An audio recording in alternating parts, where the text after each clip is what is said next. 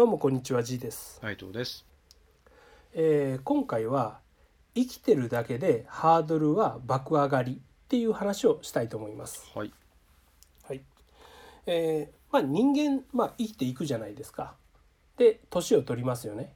うん。で年はほっといても取るんですよ。うん。生きていれば年はどんどん取っていきます。うん。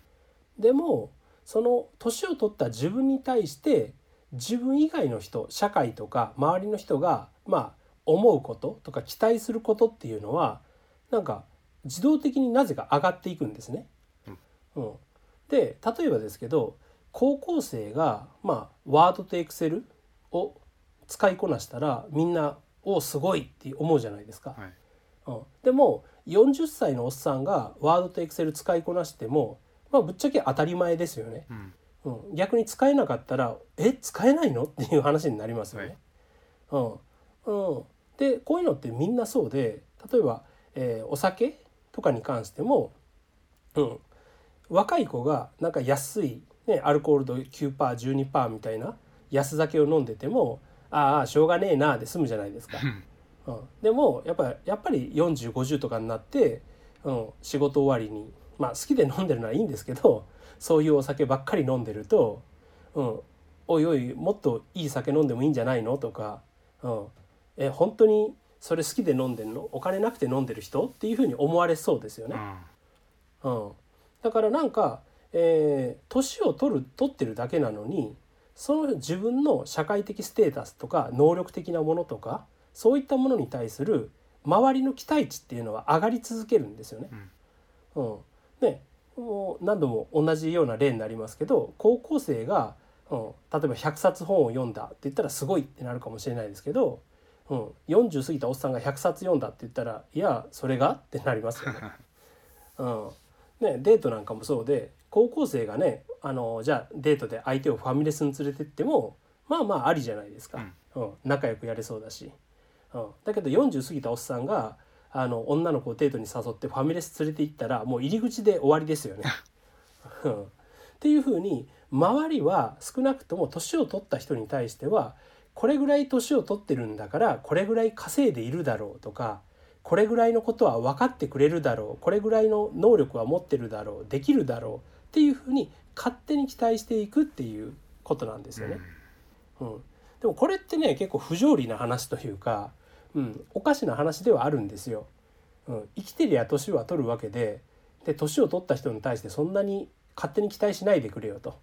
うん、でも多分自分も皆さん自身も他人に対してやはりそういう期待は持ってると思うんですよね。うん、相手は年配のしっかりした人だからこれぐらいは分かってくれるだろうとかこんなことはしないだろうみたいなそういう期待を、まあ、どこかあの生活の中でしてるとこってあると思うんですよ。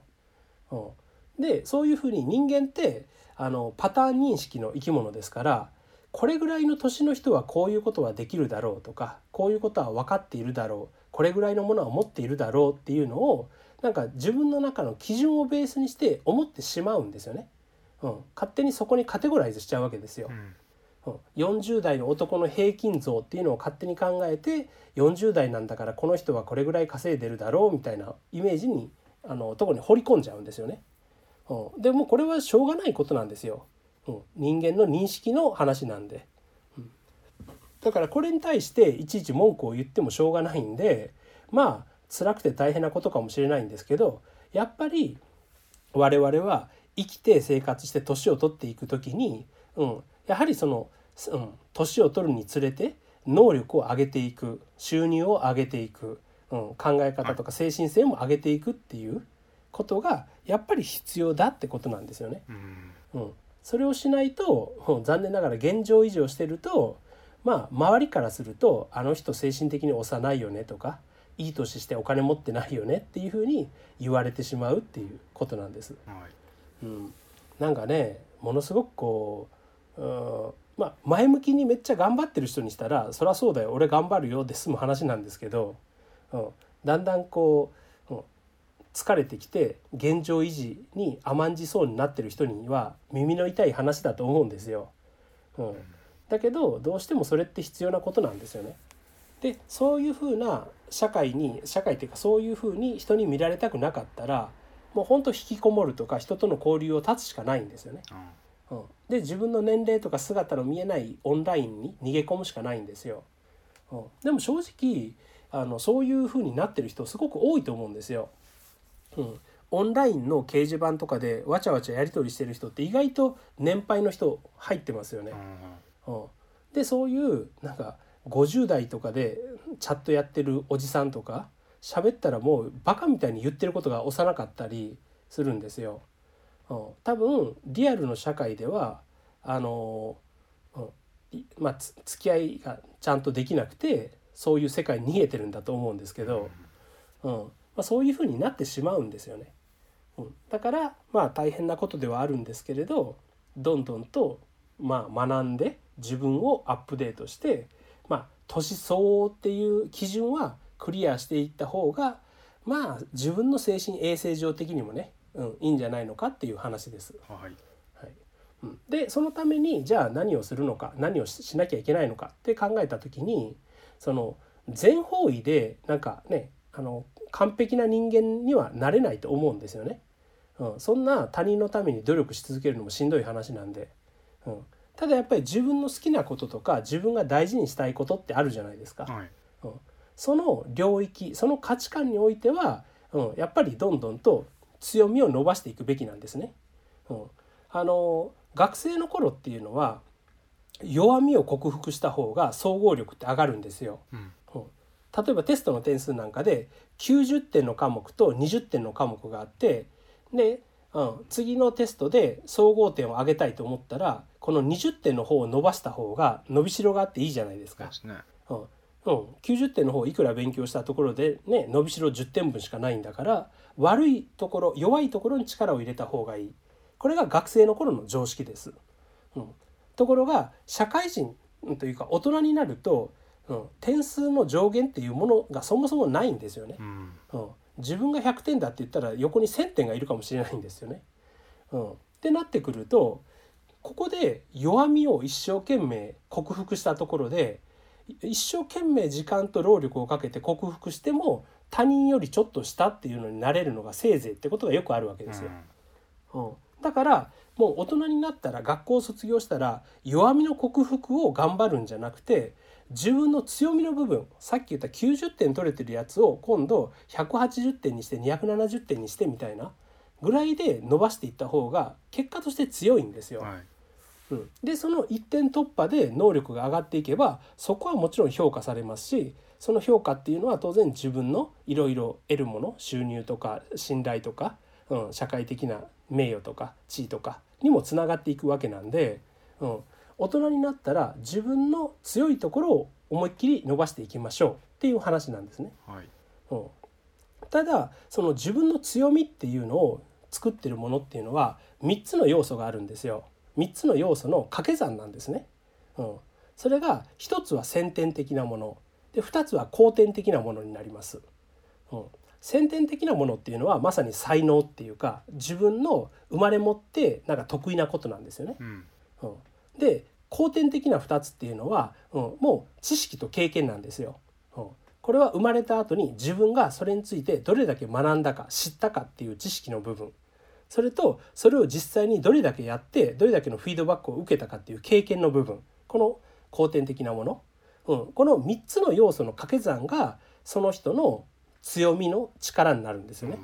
うん、だからこの先天的なものっていうのが全くないジャンルに関しては、ね、ここが1とか1以下だったらあといくらかけても大した数字にはならないんですよ。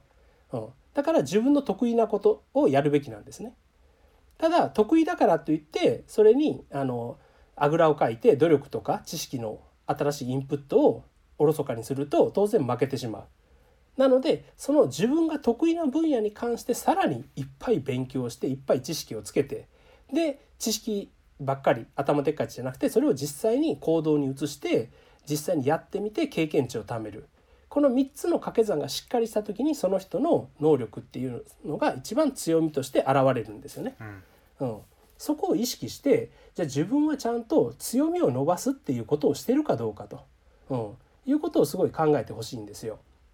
うん、でその強みを伸ばす。それがねあのさっき言ったように、ね、あの女性関係人間関係収入、うん、どこのジャンルか正直わからないです。人それぞれです。うん、だけどその自分の強いジャンルにおいては少なくとも誰にも負けないっていうぐらいグッと上げちゃえばですね突き抜けちゃえば意外と他の部分も勝手に評価されるんですよ。うん、人間って何を言うかじゃなくて誰が言うかだっていうふうに言われるじゃないですか。うん、ハロー効果って言われるやつですごく実績をね積んでる人すごく結果を出してる人が言えば一般的なことでもなるほどいいこと言いますねになるんですよね、うん、説得力っていうのが出てくるんですよ、うん、だからその自分の説得力を増すために何か一点突破でいいから自分の強みを思いっきり高めて何か一つ掴んでおけってことなんですよ。はい、うん、でそれがあれば自分自身も自信っていうのができるんですよね。うん、私も若い子指導しててみんなすごく自信がないんですよ。うん、でいろいろ教えてあげても結局あの分かりましたやりますっていうよりは自分にできるでしょうかっていう若い人多いんですよね。うん、それって自信がないんですよ。でも自信がないのは当たり前でやったことない新しい仕事とかに対して自信がある方がおかしいじゃないですか。うんね、自信っていうのは結局成功体験の繰り返しからしか発生しないんで、うん、成功体験をどれだけ持ってるかっていうのが大事なんですよね。うん、だからさこれもさっきの一点突破でものすごく強い成功体験があれば自分はこれがこれだけできるんだから他のこともきっとできるに違いないとか、うん、自分の得意なことを応用すればできるに違いないって思ってくれたらその人は全般的に能力上がっていくんですよ。うん、そのためにも何か本当にこれだけは胸を張れる人に誇れるお金を稼げるっていうぐらいの強みをあの多分みんなあるはずなんでちゃんと自分自身気づいてそれにそしてそれを伸ばすっていうことをやってほしいなと思います。はいはい、じゃあ今回の音声は以上となります。ありがとうございました。ありがとうございました。